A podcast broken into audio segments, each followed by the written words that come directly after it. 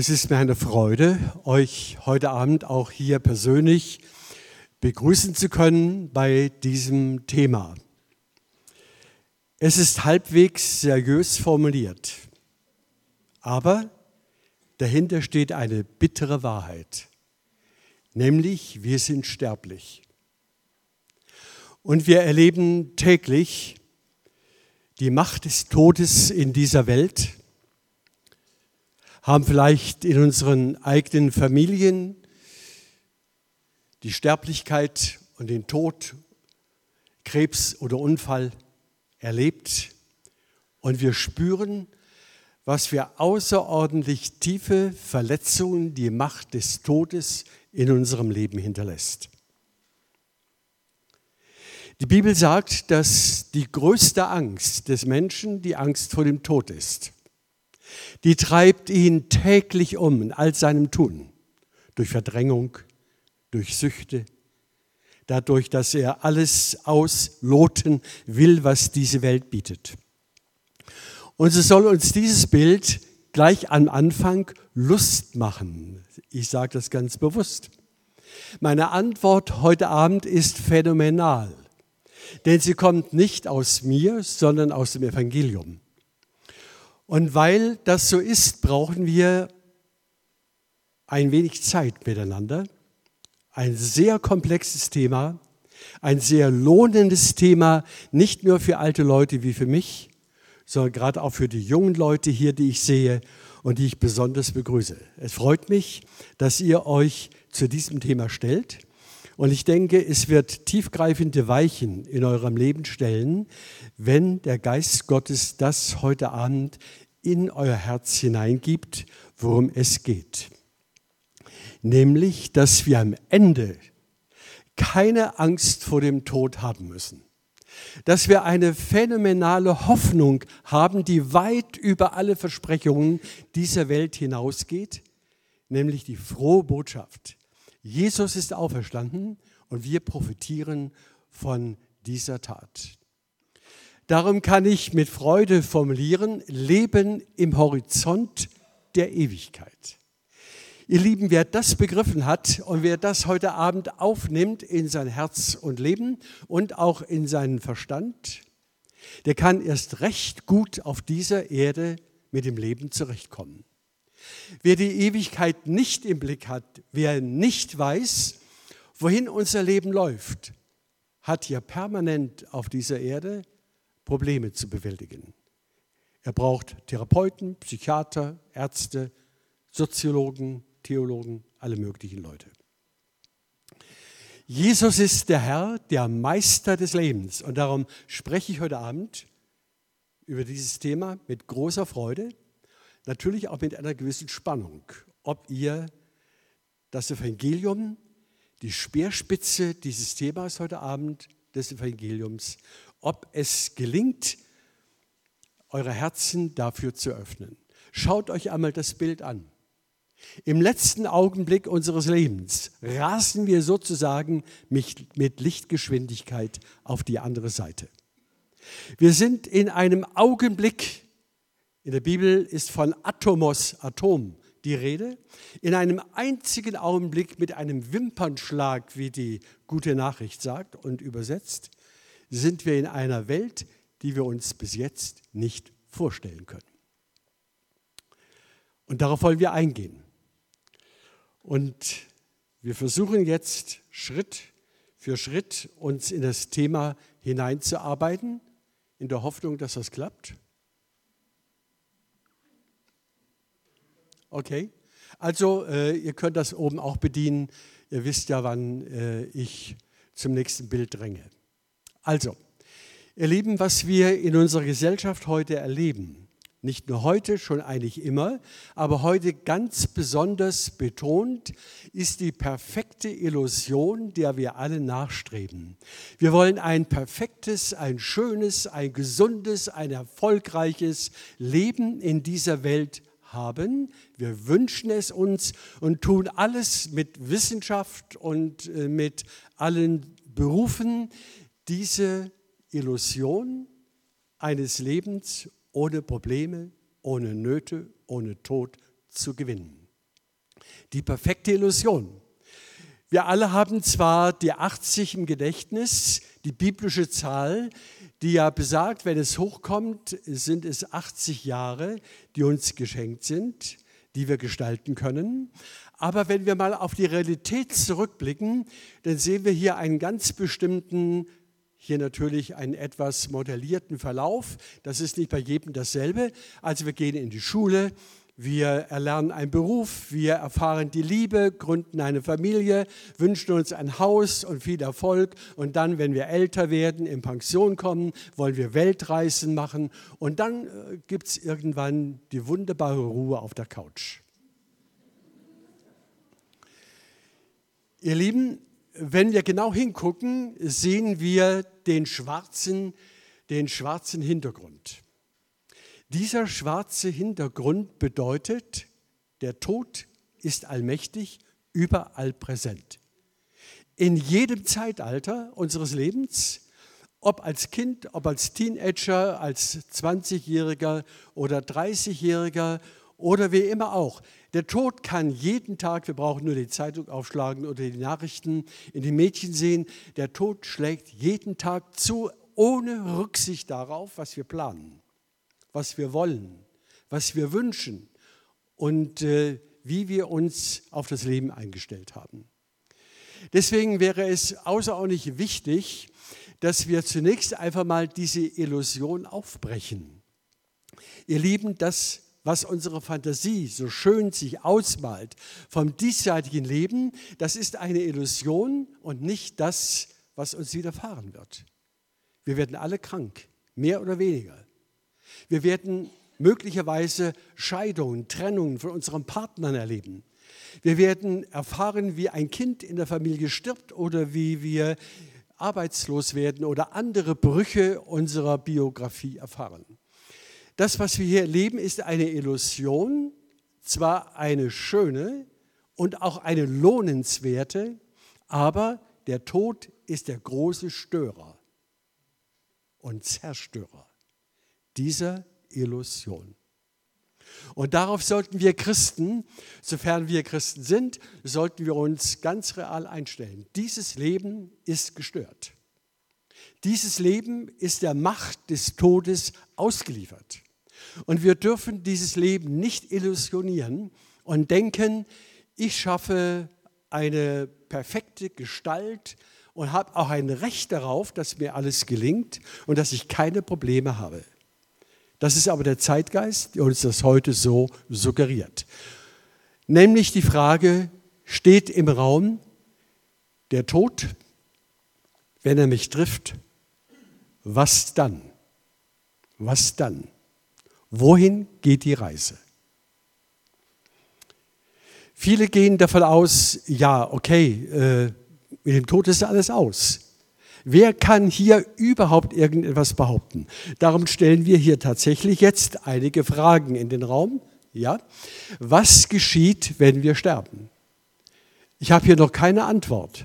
Einfach nur Fragen, die viele Menschen in unserer heutigen Zeit mehr denn je bewegen. Fragen, die viele Menschen umtreiben, wenn der Tod einbricht in das Leben der Familie, der Ehe, der Gemeinde, oder wie immer auch, auch weltweit. Wir sehen die Fragen hier.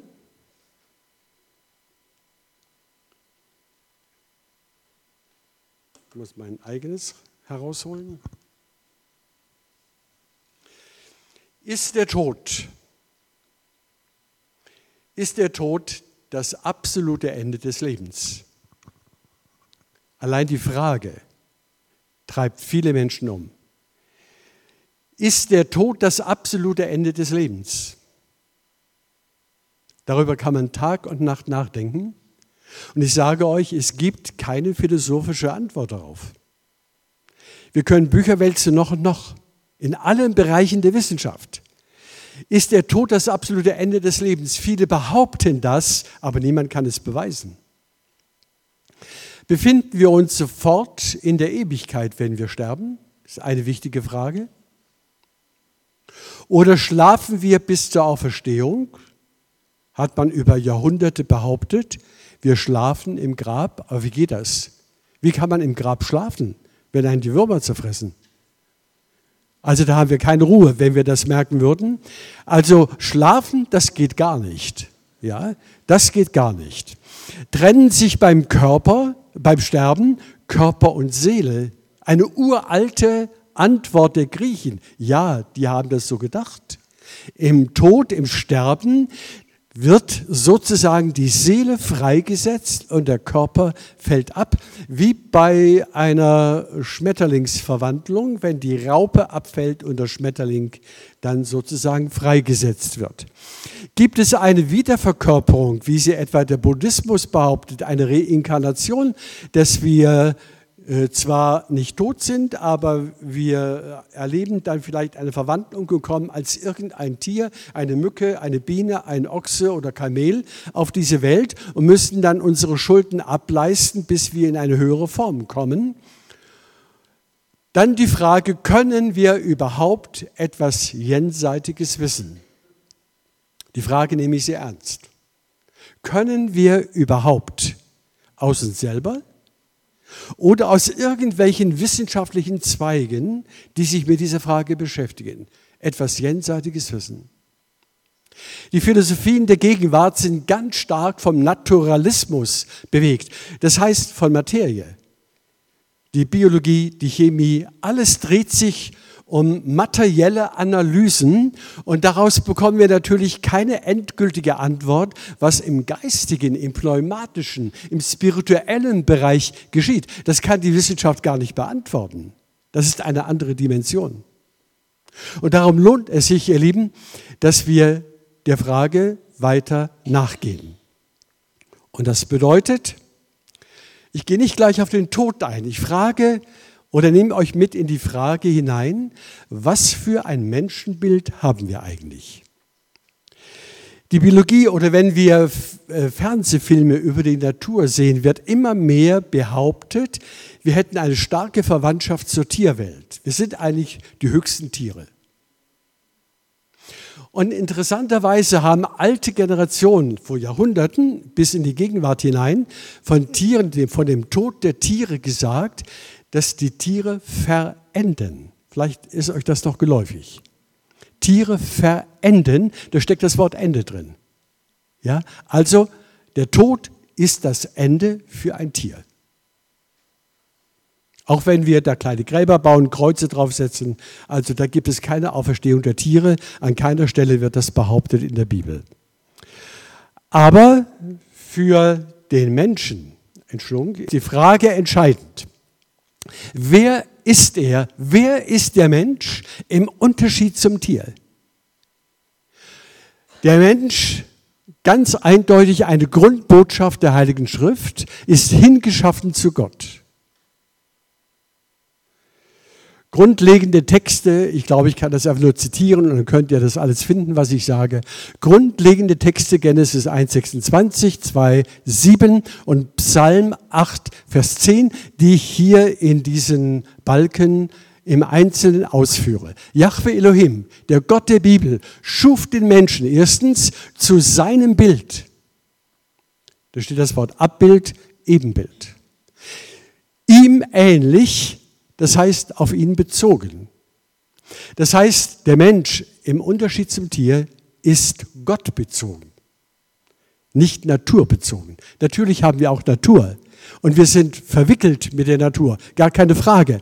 Aber die tiefste und letztendliche Tendenz des Menschen ist, dass er für die Gottesbeziehung geschaffen und bestimmt ist. Dafür sind wir alle da. Das möchte Gott uns heute Abend auch ganz stark wieder in Erinnerung rufen und freisetzen. Wir sind bestimmt, in einer lebendigen Beziehung zu Gott zu leben, wie es im Paradies ja auch gewesen ist. Zweitens, Yahweh Elohim schuf den Menschen aus Partikeln der Materie. So kann man das übersetzen, wenn da Erde steht, aus Erde, aus Ackerkrume. Nein, das sind genau Partikeln der Materie. Der Mensch körperlich ist geschaffen aus Materie. Gott liebt die Materie. Diese Materie ist eingehaucht, hat einen Einhauch des lebendigen Gottes erlebt. durch seinen Odem, an anderer Stelle auch mit Ruach, Geist formuliert. Wir haben sozusagen einen Anteil von Gott eingeschaffen in unserer Natur. Wir sind verbunden mit Gott durch äh, den eingeschaffenen Geist von ihm. Damit ist nicht der Heilige Geist gemeint. Der Heilige Geist ist eine andere Dimension. Es wird hier gesagt, wir sind neben unserer Körperlichkeit auch Geist. Der Geist, der mit Gott kommunizieren kann. Sein Geist gibt unserem Geist Zeugnis. Da finden wir das Wort wieder.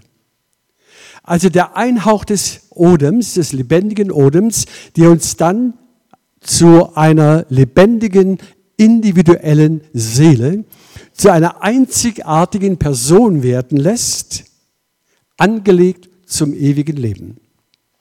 Warum auf das ewige Leben angelegt? Weil wir Geistwesen sind. Wir sind nicht nur tierisch, wir sind nicht nur körperlich, wir sind nicht nur naturell, wir sind nicht naturalistisch allein zu verstehen. Wir sind philosophisch und vor allem theologisch sind wir Geistwesen. Heute sagt man spirituelle Wesen. Wir haben eine Intention, eine tiefe Sehnsucht, jeder Mensch zu einem Gott, zu seinem Geschöpf, zu seinem Schöpfer und zur himmlischen Welt. Das ist in jedem Menschen präsent. Daher kommen auch die Religionen. Der Versuch des Menschen, mit einer Gottheit, mit seiner ewigen Heimat in irgendeiner Form in Verbindung zu kommen. Drittens lesen wir im Psalm 8, 6 bis 10. Jahwe Elohim schuf den Menschen wenig niedriger als Gott. Elohim steht dort. Elohim, das kann auch Engel heißen. Er hat uns sozusagen auf seiner Ebene angelegt. Wir gehören in seine Welt, nicht in die tierische, sondern in die göttliche Welt. Das ist ein ganz wichtiger Gedanke, damit wir unser eigenes Selbstverständnis biblisch wiedergewinnen. Wenig niedriger geschaffen als Gott, mit Würde und Hoheit gekrönt, als Herrscher über die Schöpfung bestimmt. Wir sind also berufen zu Gottes Herrlichkeit, weil wir seine Würde und seine Hoheit in uns und an uns tragen. Ihr Lieben, wenn ich zum Beispiel eine Kultursendung im Fernsehen sehe und sehe dort eine Solistin singen, dann ist es für mich fast so etwas wie ein Gottesbeweis. Fantastisch, was der Mensch kann, wozu er in der Lage ist, wie wir intellektuell den Weltraum erobern können, intellektuell diese Welt wissenschaftlich gestalten können. Das ist unglaublich, das ist göttlich. Das sind göttliche Anteile in unserem Leben. Und das ist unsere Würde, dass Gott uns so gemacht hat, dass wir ihm ähnlich sind. Wir sind kreativ. Wir sind schöpferisch in jeder Beziehung. Also berufen zur Herrlichkeit Gottes. Gott möchte, der dich geschaffen hat, dass er in Ewigkeit mit dir zusammen ist. Er liebt dich ohne Ende, denn er hat dich gewürdigt, sein Kind, sein Sohn, seine Tochter zu sein. Gehen wir einen Schritt weiter. Und wir fragen nun, warum ist denn der Tod in der Welt? Wie konnte das Schreckliche passieren, dass das Paradies endet und die Macht des Todes, die Herrschaft über den ganzen Kosmos, über die Menschen, über die Tierwelt, ja über die ganze Natur übernimmt? Die Ursache der Todesmacht.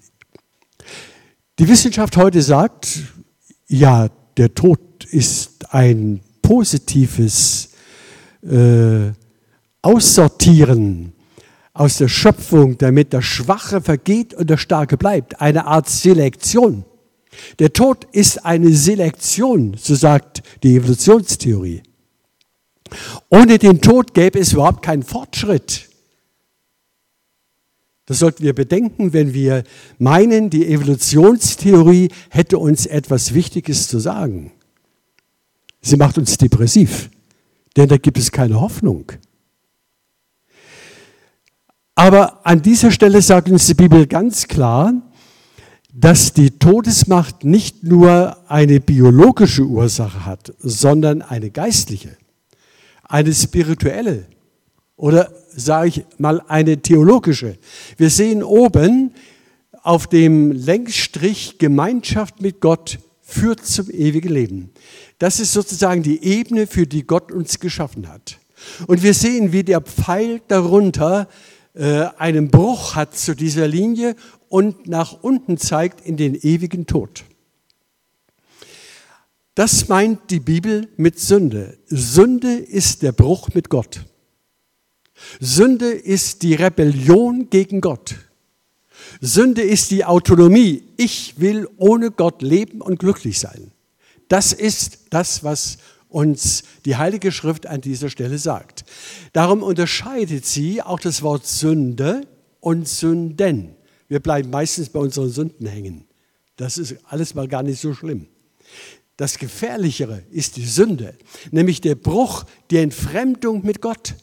Das ist der eigentliche Knackpunkt, der uns den Tod eingebracht hat. Das sagt ja auch Gott ganz ausdrücklich, an dem Tag, wo du ungehorsam wirst, wo du dich von meinen Befehlen abwendest, wirst du des Todes sterben. Und er meinte damit nicht nur den biologischen Tod, sondern die Trennung von Gott. Also, wir sehen hier, die Sünde ist Trennung von Gott und die impliziert alle Folgen, die der Tod in der Welt mit sich bringt. Daher kommt Rebellion, Egozentrik, Habgier, Missbrauch, Perversion, Stolz, Lüge, Gewalt, Mord und ewiger Tod. Und diese Linie mit den einzelnen Aussagen, das sind die Sünden, wie die Bibel sagt, nämlich die Symptome der Trennung. Die Symptome der Trennung. Und Jesus ist in die Welt gekommen um zwischen der oberen Linie und der Linie, dem Pfeil, der da unten geht, der die Zielverfehlung unseres Lebens anzeigt, um diese Spannung, diese Todesspannung sozusagen zu überbrücken. Eine Brücke zu bauen auf die Linie der Ewigkeit und uns durch Versöhnung, Umkehr und Neuschöpfung wieder Anteil zu geben am ewigen Leben, wie dieses Bild hier zeigt. Wir kommen aber darauf zurück. Wichtig ist jetzt, dass wir verstehen, was Tod ist. Tod heißt nicht Ende. Tod bedeutet nicht, wenn du stirbst, bist du weg. Endstation Grab, Ende aus. Nein, gerade nicht. Das, was Gott in dich hineingelegt hat, den Geist, darauf kommen wir noch zu sprechen, der stirbt nicht. Kein Mensch auf dieser Welt, ob er glaubt oder nicht, wird sterben in diesem endgültigen Sinn. Jeder geht in die Ewigkeit. Die Frage wird aber sein, in welche Richtung. Und darum müssen wir dem Thema weiter auf der Spur bleiben. Wir unterscheiden also zunächst mal auch aufgrund dieses Bildes und aller Aussagen bisher, dass es drei Dimensionen des Todes gibt. Der Tod als Resultat der Sünde bedeutet nicht das Ende, sondern Trennung. Zum Beispiel erstens der geistliche Tod, von dem die Bibel spricht. Der geistliche Tod ist unmittelbar nach der Sünde Adam und Evas eingetreten. Sie waren nun für Gott geistlich tot. Das heißt, sie hatten keinen Zugang mehr. Das Paradies war verschlossen. Sie waren dem Tod ausgeliefert. Die Folge ist, dass gleich danach die nächste Generation, da findet ein Brudermord statt. Kein erschlägt den Abel mit einer unglaublichen äh, Schnelligkeit, Geschwindigkeit und Brutalität schlägt der Tod bereits in der nächsten Generation zu. Also der geistliche Tod ist die Ursache auch für den körperlichen Tod. Der geistliche Tod bedeutet Trennung von Gott. Alle, die nicht an Gott glauben, sind Menschen, die im geistlichen, dem geistlichen Tod unterworfen sind. Ihr Gewissen schweigt. Zweitens gibt es den irdischen Tod, den wir alle so furchtbar fürchten. Ja. Der irdische Tod, das ist das, was wir alle bejammern und alle bedauern und alle verhindern möchten. Und sogar die Wissenschaften versuchen, habe ich vor kurzem gerade gelesen, das ewige Leben in irgendeiner Form genetisch zu erwirken. Wenn ich mir dann vorstelle, der Mensch mit seiner jetzigen Natur ewig, das wäre keine Option, finde ich. Also der irdische Tod, was bedeutet er? Er bedeutet nicht Ende, sondern Trennung vom Körper. Trennung vom Körper. Das muss ich euch doch gerade mal auch äh, direkt mit einem Bibelwort nochmal hier belegen, damit ihr merkt, ich äh, basiere auf guten Grundlagen und bilde mir hier nichts ein. Da lesen wir in 2. Korinther 5, denn wir wissen, wenn unser irdisches Haus, diese Hütte, mein Leib, abgebrochen wird, so haben wir einen Bau bei Gott im Himmel. Also, äh, die Bibel selbst spricht davon, der irdische Tod ist ein Auszug. Ich ziehe aus aus meinem irdischen Haus und äh, ziehe ein in das ewige Haus. Deswegen ist der irdische Tod für Christen, wie auch Paulus sagt, nicht das Tragische, denn er ist nicht Ende, sondern Heimgang. Heimgang zum Vater, zum Schöpfer, den wir so lieben, im Glauben schon angenommen haben. Dann spricht die Bibel drittens vom ewigen Tod. Das ist nämlich die Trennung vom Himmel, wenn ein Mensch die Beziehung zu Gott lebenslang verweigert dann gibt es sozusagen eine geistliche Hochrechnung, die bedeutet, wenn du auf dieser Erde Gott abgelehnt hast, seine Liebe verweigert hast, seine Vergebung nicht angenommen, seine Versöhnung äh, ignoriert hast, dann bedeutet das für die Ewigkeit, dass du die Gemeinschaft mit Gott nicht erleben kannst und nicht erleben wirst. Das ist dann der ewige Tod, der aber nicht bedeutet, du bist weg, alles aus. Das bedeutet ewiges Leiden an dieser falschen Entscheidung. Das müssen wir ganz klar sagen. Das ist biblische Botschaft. Jesus wäre nicht in die Welt gekommen, er hätte nicht kommen müssen, wenn die Tragik des Todes nicht so groß wäre. Gerade weil wir am Ende auch die Hölle nämlich die ewige Gottestrennung erleben können. Darum kam Jesus in die Welt, um uns davor zu bewahren und Versöhnung mit Gott zu schenken, damit der Zorn Gottes nicht über unserem Leben ein Leben lang und in Ewigkeit bleibt. Also, wenn wir die Menschen beurteilen, gibt es einen dreifachen Tod. Den geistlichen Tod, weil er sich von Gott getrennt hat. Den irdischen Tod, wenn sein, seine Person den Körper verlässt, das geschieht im irdischen Tod. Der ewige Tod passiert dann, wenn ein Mensch Gott ganz prinzipiell in seinem Leben herausgelassen, ja ihn sogar rebellisch bekämpft hat. Der ewige Tod, Trennung vom Himmel. Wir gehen weiter. So.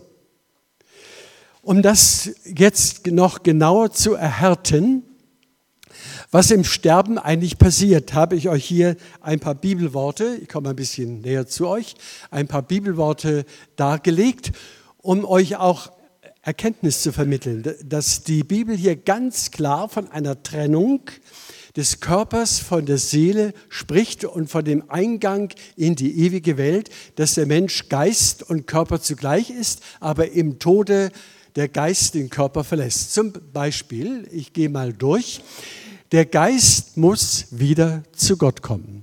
Im Sterben trennt sich die Person vom Körper.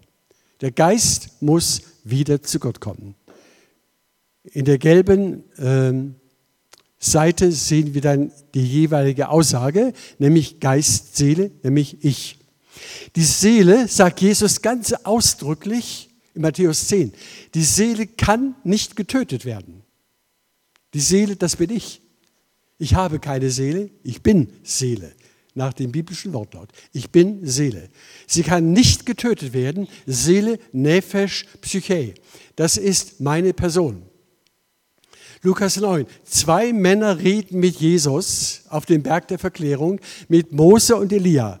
Mose ist gestorben, Elia ist zum Himmel gefahren, aber auch der Mose, der eigentlich ja vermodert ist seit Jahrhunderten, erscheint dort auf dem Berg der Verklärung in der Begegnung mit Jesus und die Jünger sind einfach überfordert von dieser Situation und der Petrus sagt, Herr, hier ist es gut sein. hier empfinde ich ein Stück Heimat, wo ich eigentlich auch hin will. Lass uns Hütten bauen und die Situation jetzt festhalten. Also die Ewigkeit, Mose und Elia, offenbart sich auf dem Berg der Verklärung mit Jesus, der selber verwandelt wird in eine Lichtgestalt und alle drei präsentieren die ewige Welt. Das wird hier schon in den Evangelien klar dargestellt und das soll uns heute Abend bewegen. Das soll uns erfüllen mit Freude. Das soll unseren Horizont heute Abend erweitern. Das ist der Horizont der Ewigkeit, ihr lieben Geschwister.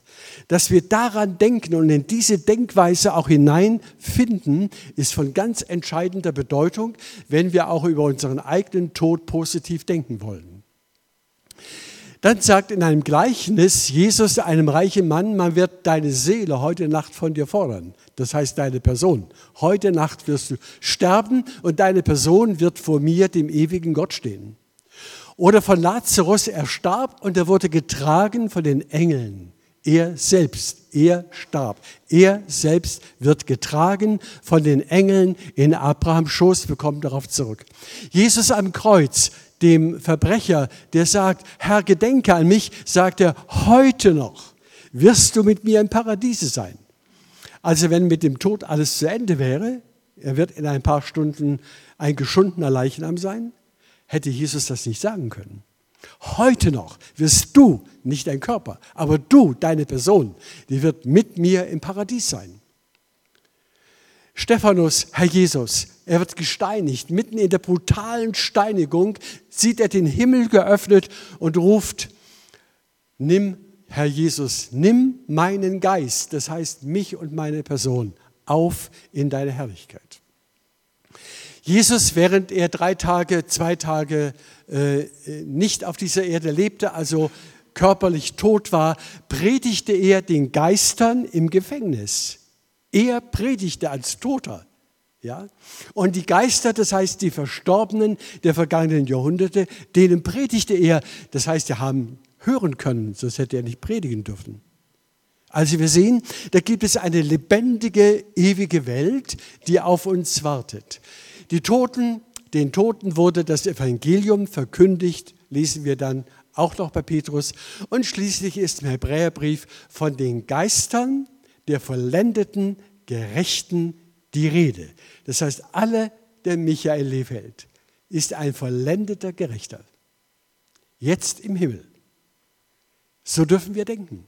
Deine Angehörigen, deine Mutter, dein Vater, deine Kinder, die gläubig waren, die mit Gott eine Beziehung hatten, die Versöhnung mit Jesus erlebt haben, sie alle gehören zu den vollendeten Gerechten. Sie sind Geistmenschen, das heißt, sie haben noch nicht den Körper, der uns erst bei der Wiederkunft zuteil wird. Geister heißt Geistseelen.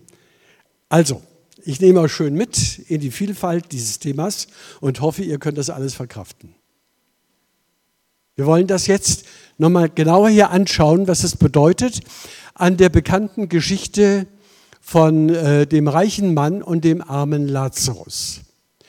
Sterben bedeutet eben nicht nur, dass sich die Person vom Körper trennt. Sie bedeutet auch, dass eine Entscheidung stattfindet, nämlich ob ich in die Gottesnähe oder in die Gottesferne gehe.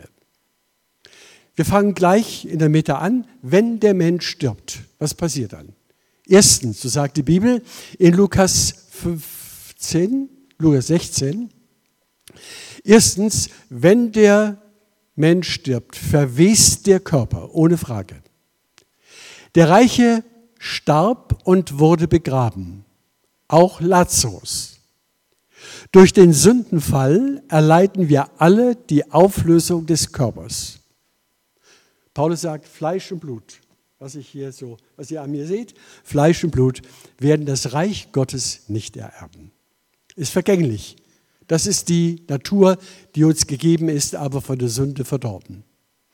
Unser Ich wird jedoch nicht ausgelöscht, denn wenn der Mensch stirbt, lebt die Person weiter. Zweitens, als er nun, nämlich der reiche Mann, im Totenreich war, hob er seine Augen auf in seiner Qual und sah Abraham von ferne und Lazarus in seinem Schoß. Das sind Bilder Bildersprache von der Geborgenheit der himmlischen Welt.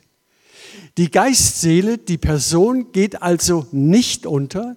Sekunden nach dem Tod offenbaren sich Himmel oder Hölle. Himmel oder Hölle. Wir kommen auf diesen reichen Mann noch zurück, wenn wir vielleicht eine kleine Pause eingelegt haben. Wir gehen weiter und fassen zunächst mal das bisher Erkannte zusammen. Wir müssen, was Sterben und Tod betrifft, zwei Dinge unterscheiden. Erstens, es gibt eine allgemeine Sterblichkeit der Menschen. Jeder Mensch, der stirbt, ist aber nicht tot, sondern er lebt. Es gibt eine Unsterblichkeit der Menschen, äh, egal ob wir glauben oder nicht. Ob Buddhist oder Atheist oder Esoteriker oder katholisch oder Agnostiker, hochintelligent oder ganz dumm, spielt alles gar keine Rolle. Wir alle sind unsterblich. Das will ich hier begründen. Die Unsterblichkeit, die nicht verwechselt werden darf mit dem ewigen Leben, sie ist ein Seinselement der Schöpfung. Ich erinnere daran, dass Gott den Atem eingeblasen hat, den Geist in uns hineingehaucht hat, damit wir Menschen werden. Also es ist ein Seinselement der Schöpfung, über das alle Menschen Kraft des eingehauchten Lebensgeistes verfügen. Wir bleiben als Geistwesen über den irdischen Tod hinaus unserem Schöpfer verantwortlich. Der Mensch ist bestimmt, einmal zu sterben, danach aber das Gericht. Das Sterben führt unmittelbar in die Ewigkeit vor den Richter aller Menschen. Also ob wir das jetzt glauben oder nicht, das ist ein Wort der Offenbarung aus der Heiligen Schrift und die Bibel sagt, dass die Bibel die Wahrheit äh, dass äh, der Geist Gottes sagt, dass die Bibel die Wahrheit Gottes den Menschen vermittelt. Also, wir sind nicht nur naturalistisch zu beurteilen, sondern pneumatisch, spirituell. Unsere Person bleibt in Ewigkeit bestehen. Wir haben also eine eingehauchte Unsterblichkeit, jeder Mensch. Aber damit ist noch nicht entschieden, wohin die Reise nach dem Tod geht. Zweitens, das ewige Leben. Und darauf kommt es heute Abend auch ganz entscheidend an. Das ewige Leben, es ist ein Seinselement der Erlösung, das wir allein im Glauben an den auferstandenen Christus empfangen.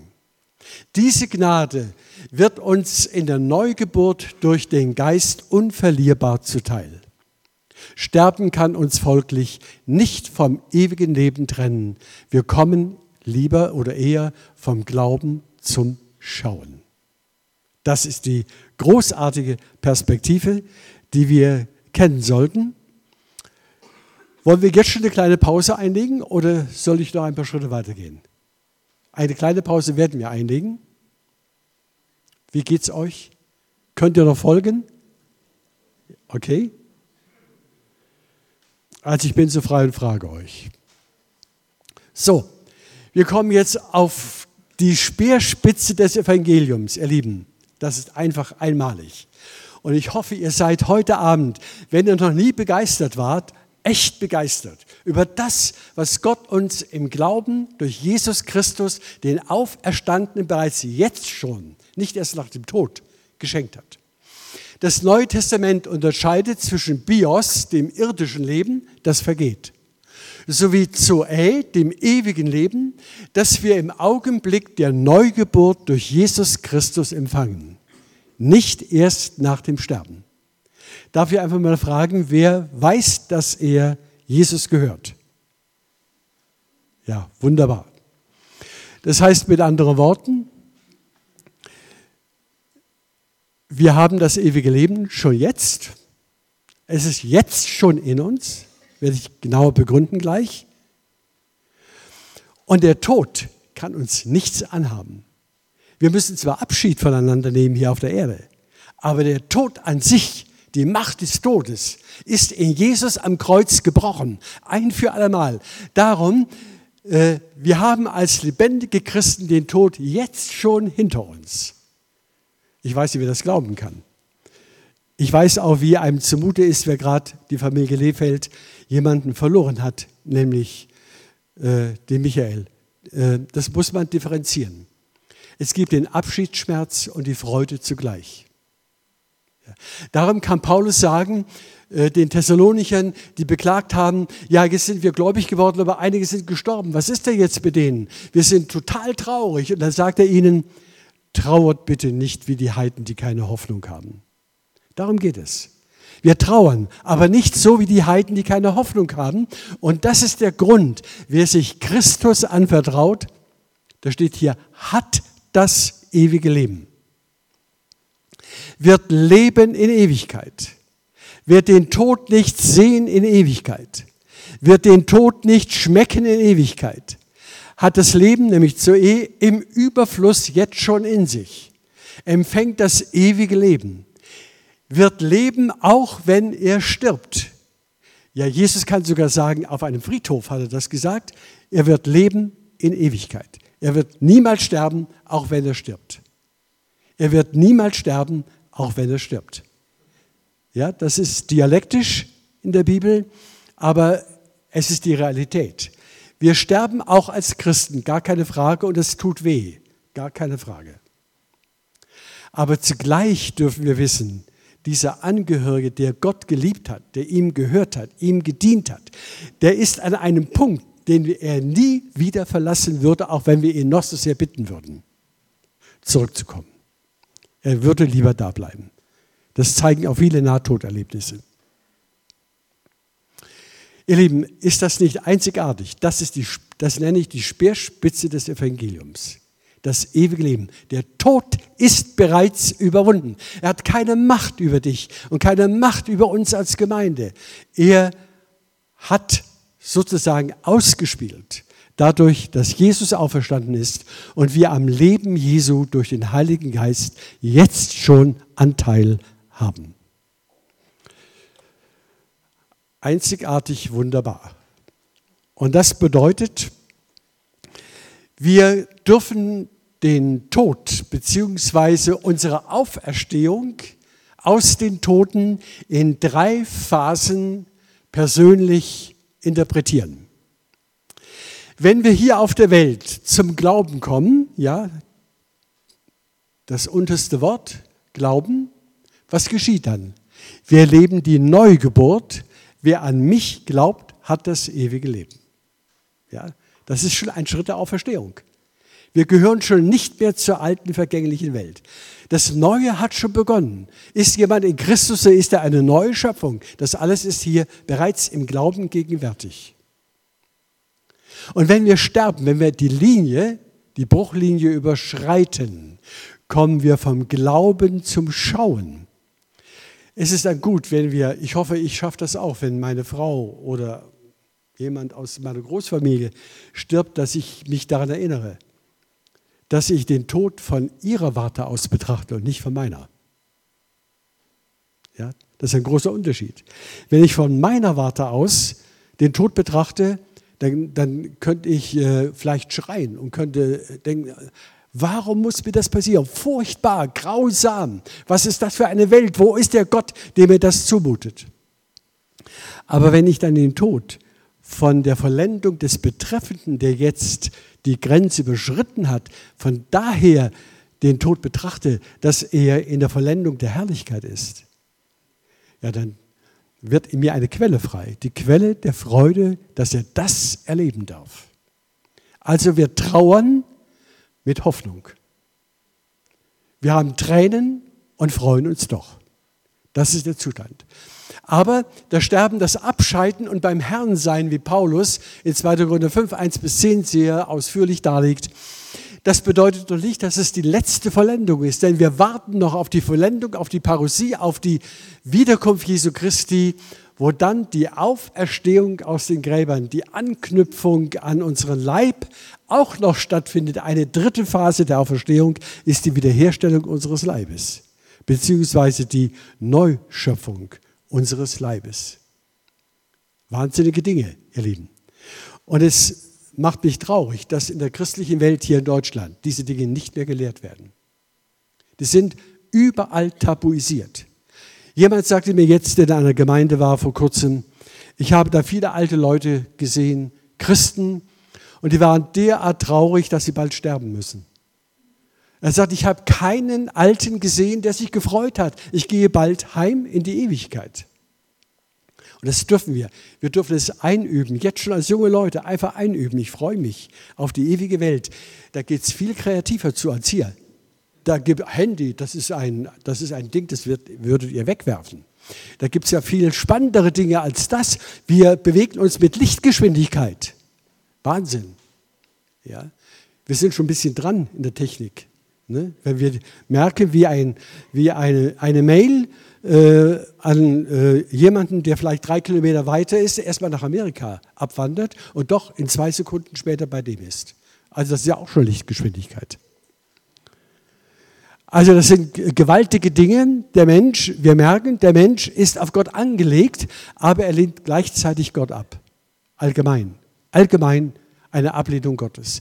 Also in der Auferstehung wird auch unser Leib wiederhergestellt und darum bei Gott ist auch unser Leib so wertvoll. Gott liebt die Materie, er liebt deinen Leib, deinen Körper. Er ist nicht wertlos oder wertloser als deine Seele, wie die Griechen sagen. Die Griechen haben gesagt, der Leib ist ein Gefängnis und äh, äh, die Seele ist wie eine Taube, die dann aus dem Gefängnis am Todestag entweicht und endlich ihre Freiheit einnehmen kann.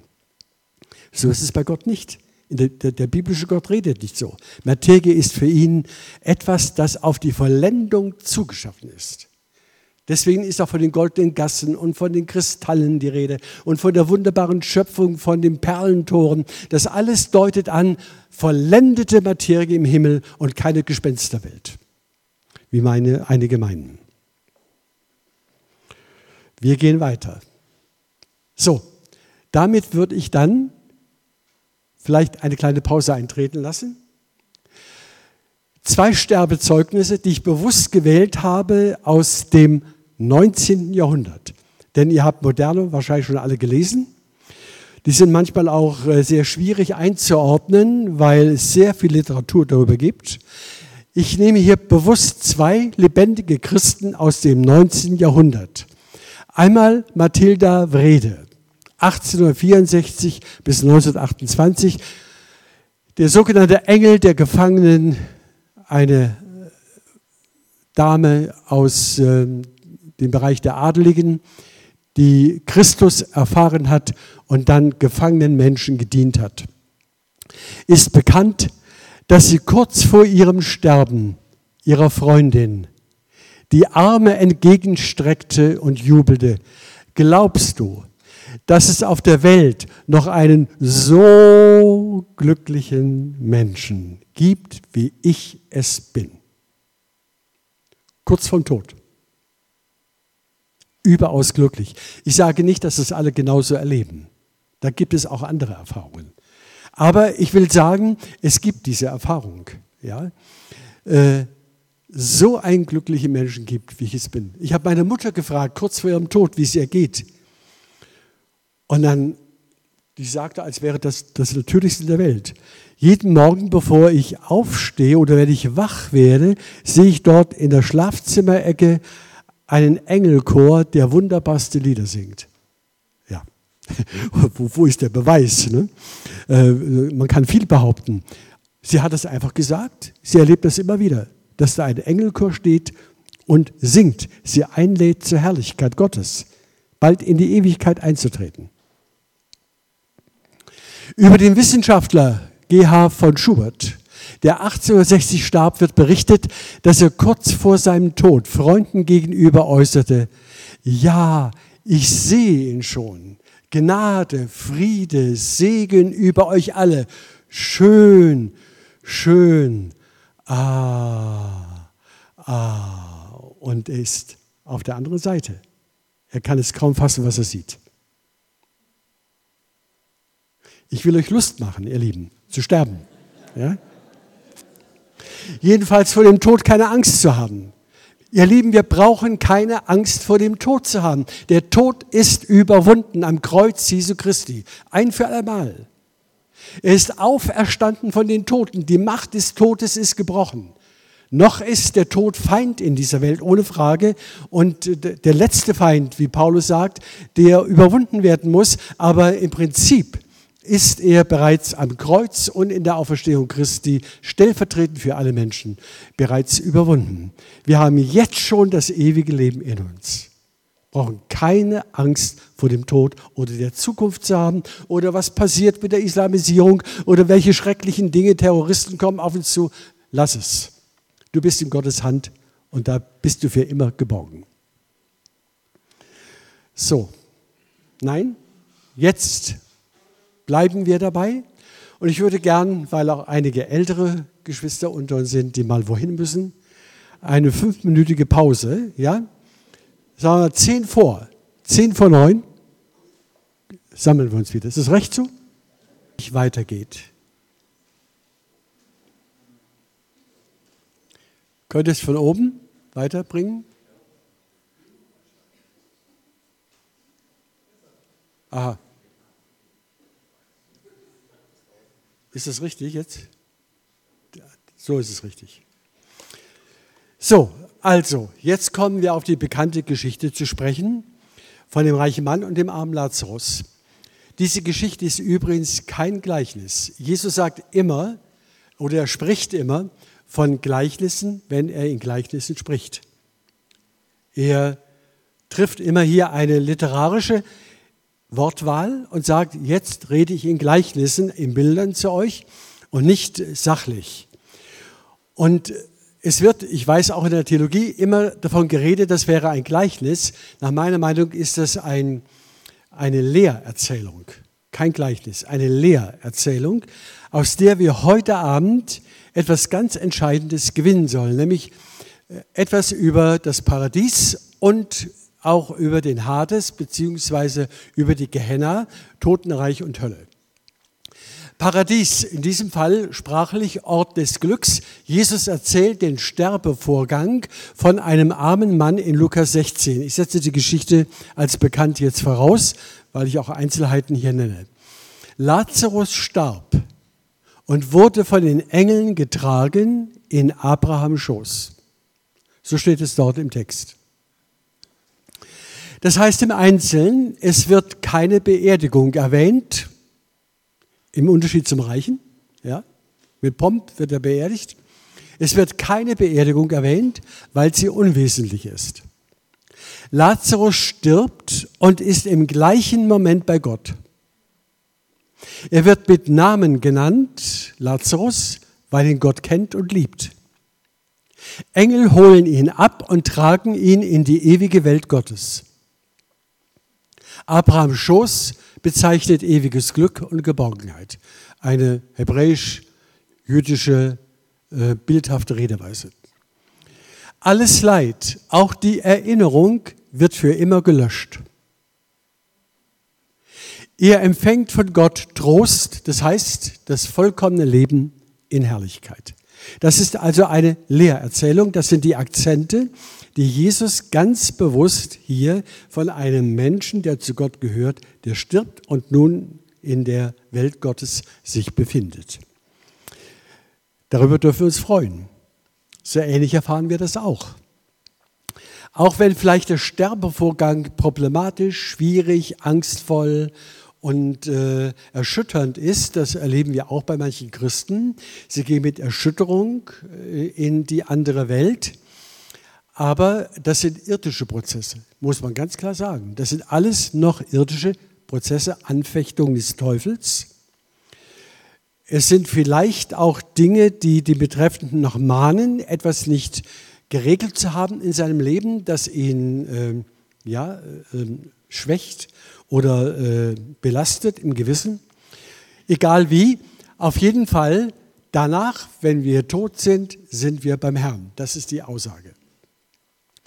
Der Hades, so wird der Begriff hier im äh, Grundtext, im, im griechischen Grundtext genannt, ist sozusagen, so nenne ich das, der Vorort der Qual, noch nicht die eigentliche Hölle. Oder aber, das ist auch möglich, dass Jesus hier den äh, Hades, nämlich das Totenreich, und die Hölle sozusagen miteinander identifiziert. Jesus erzählt den Sterbevorgang vom reichen Mann. Der Reiche aber starb auch und wurde begraben. Als er nun im Hades, Totenreich, war, hob er seine Augen auf in seiner Qual. Hier erinnere ich euch an die Unsterblichkeit. Ja? Der reiche Mann hat zwar kein ewiges Leben, aber er ist unsterblich. Das ist sehr, sehr wichtig zu verstehen. Das gehört zur biblischen Grunderkenntnis. Jeder Mensch ist unsterblich. Er geht nicht einfach, er stirbt nicht im Sinne von Ende aus, sondern er geht hinüber in die andere Welt, in diesem Fall als Ungläubiger in den Hades. Was wird im Einzelnen von ihm berichtet? Er erlebt die ganze Wucht der Gottverlassenheit. Er sieht Abraham und Lazarus im Himmel. Während der Lazarus den Reichen in der Hölle nicht sieht. Er lebt also, er sieht Abraham und Lazarus im Himmel. Er erleidet heftigste innere und äußere Defizite. Er schreit herzzerreißend um Erbarmen. Erbarme dich meiner, ruft er. Erbarme dich meiner. Er bittet um die kleinstmögliche Erleichterung, den Tropfen auf die Zunge. Ein Bild ist das für Sehnsucht.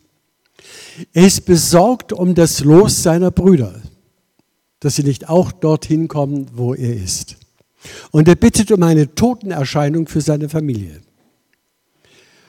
Und äh, was sagt ihm Abraham, warum er keine Totenerscheinung äh, bei seiner Familie erleben wird? Was ist die Alternative? Damit sie möglicherweise nicht an den Ort der Qual kommen. Er sagt, der Abraham sagt ihm, sie haben Mose und die Propheten. Ja, sie haben die Bibel. Das ist alles drin. Ihr Lieben, wir haben die Bibel. Da ist alles drin. Da wird alles gesagt. Und wir sollten uns auf keinen Fall auf einen Weg einlassen, wo die Bibel immer weniger eine Rolle spielt. Im Gegenteil, wir leben in einer Zeit und Welt, wo die Bibel an Höchstbedeutung gewinnt, weil sie die Überlebensanweisung ist die ewige Anweisung zum Leben.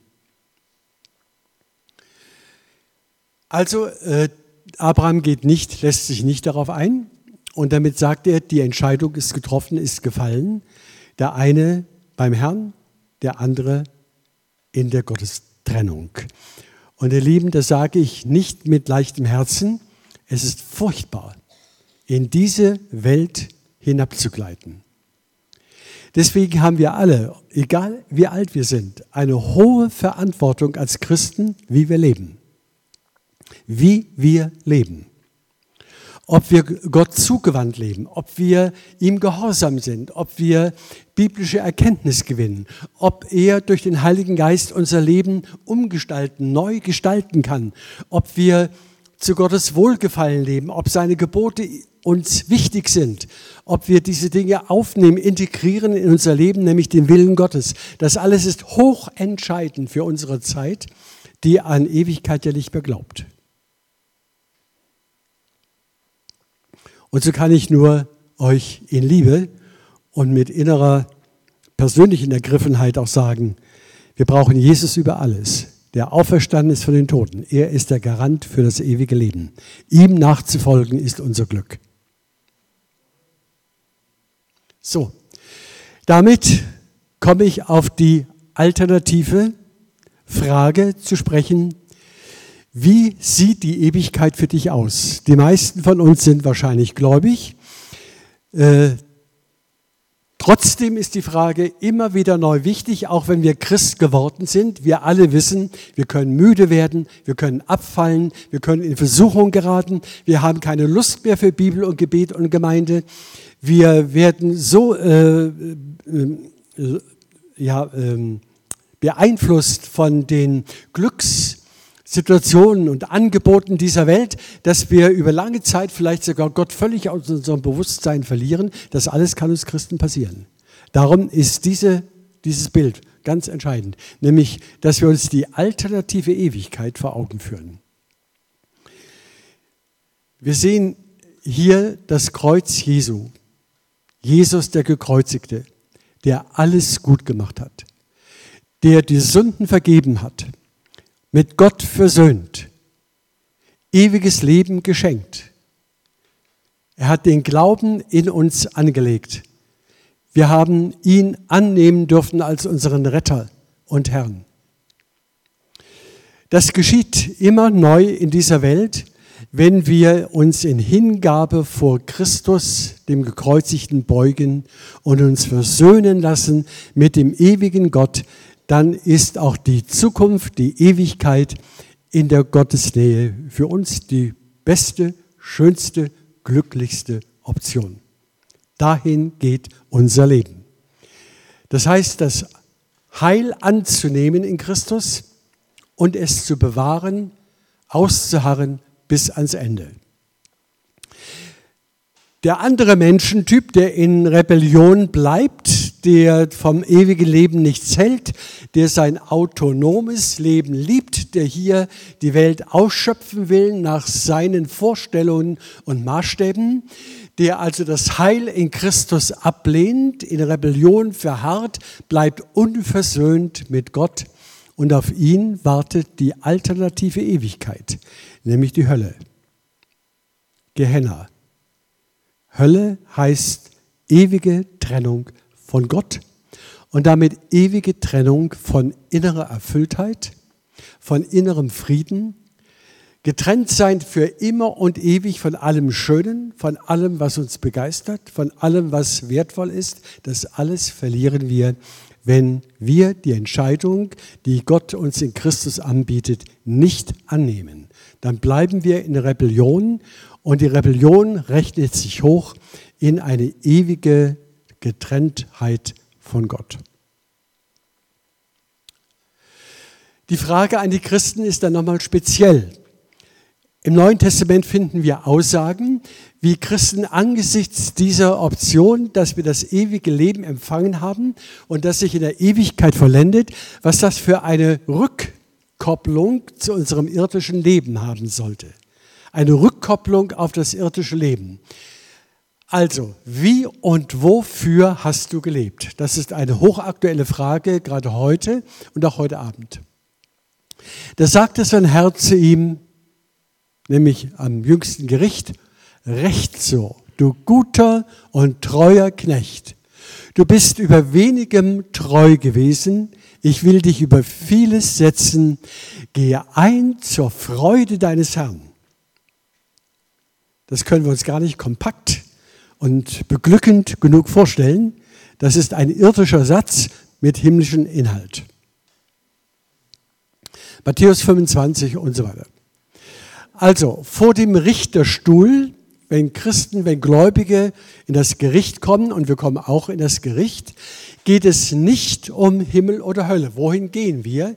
Denn wir haben ja durch den Glauben schon die Entscheidung getroffen, dass wir mit Jesus ewig verbunden sind. Aber trotzdem müssen wir uns fragen, wie lebe ich mit der Gnade? Wie gehe ich mit dem biblischen Wort um? Wie arbeite ich in meiner Firma? Wie verhalte ich mich in der Schule? Wie äh, gehe ich mit meinem Ehepartner um? Und wie ist das in der Familie? Also alle diese ganz praktischen Fragen werden jetzt sozusagen zusammengefasst in dieser einen, nämlich hast du Holz, Heu, Stroh, das ist natürlich wieder symbolische Sprache, Holz, Heu, Stroh produziert. Mit anderen Worten, bezeichnen äh, diese äh, Worte bildhaft mangelnde geistliche Effektivität, Scheinfrömmigkeit und Untreue und ähnliches. Das alles wird verbrennen.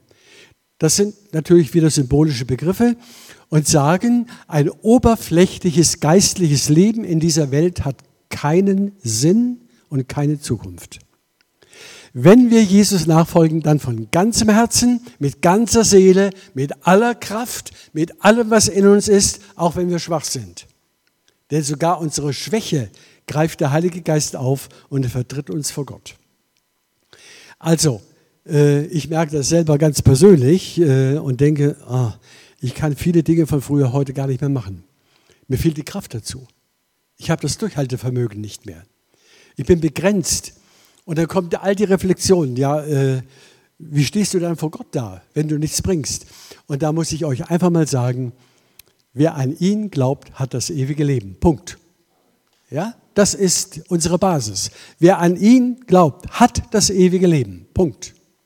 Alles andere ist eine Folgewirkung und darüber geht es hier. Was machst du als Christ mit deinem Leben? Lebst du oberflächlich, gleichgültig, irgendwo, äh, ein frommer Schein, aber nichts dahinter? Die Alternative ist Gold, Silber, Edelsteine, wieder symbolische Begriffe, die zeigen, sie weisen auf die Frucht des Geistes hin, die durch Liebe, Leiden und Hingabe an Christus und an die Menschen, die uns anvertraut sind, in unserem Leben wachsen kann. Gold, Silber, Edelsteine, das sollte unserem Herzen liegen. Ich will das Beste für meinen Herrn geben, das Beste für meinen Herrn tun, so gut ich kann. Ich werde dadurch nicht gerettet, aber ich ehre ihn. Ich liebe ihn. Und der künftige Lohn hängt davon ab, wie ich Christus in diesem Leben geehrt und ihm gedient habe.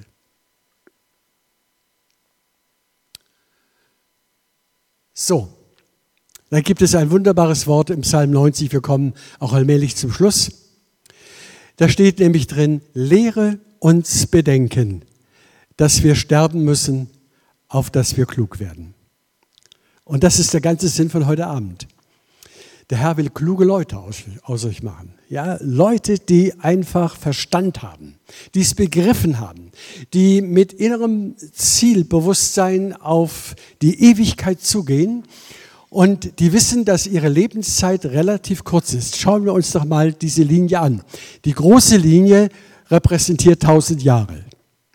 Das wäre dann, wenn man zurückrechnet, jetzt ungefähr ja, das Zeitalter der Kreuzzüge wenn ich tausend Jahre zurückgehe. Ja, äh, tausend Jahre ist schon eine relativ lange Zeit. Aber wir haben davon höchstens nur 100 Jahre. Schaut euch mal den Mann an und dann die rote Linie da. Diese kleine Strecke, höchstens 100 Jahre. Dann ist alles aus auf dieser Erde. Darum kann der Jakobus sagen, euer Leben ist wie ein Hauch oder wie Rauch, der aufsteigt und verweht.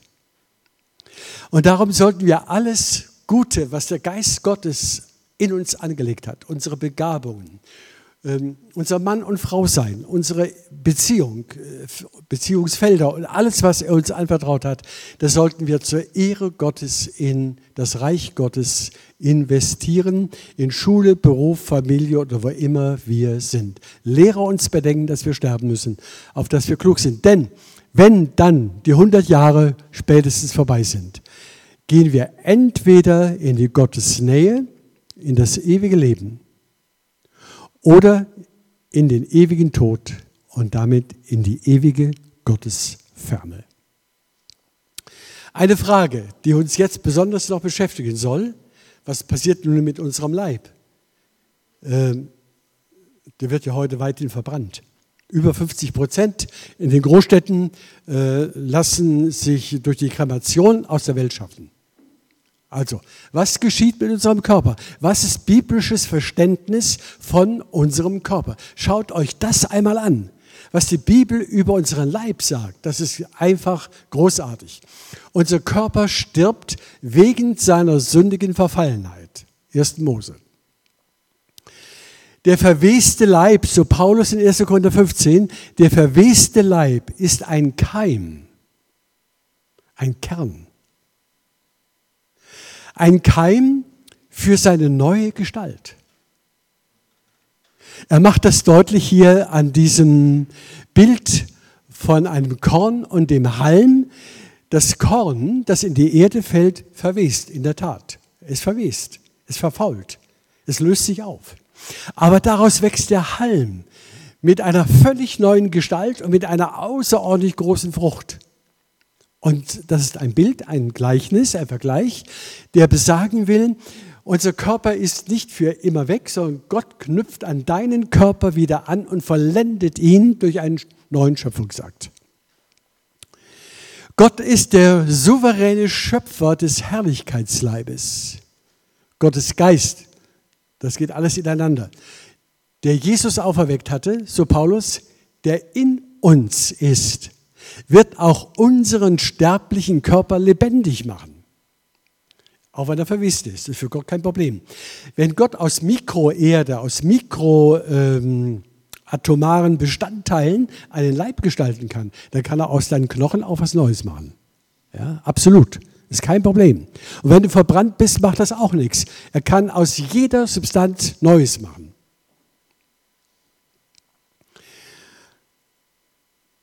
Der Verwandlungsprozess, zum Beispiel bei der Wiederkunft Jesu Christi, habe ich schon erwähnt, geschieht en atomo in einem Augenblick, in einem unteilbaren Augenblick, die können wir gar nicht messen mit unserer Uhr.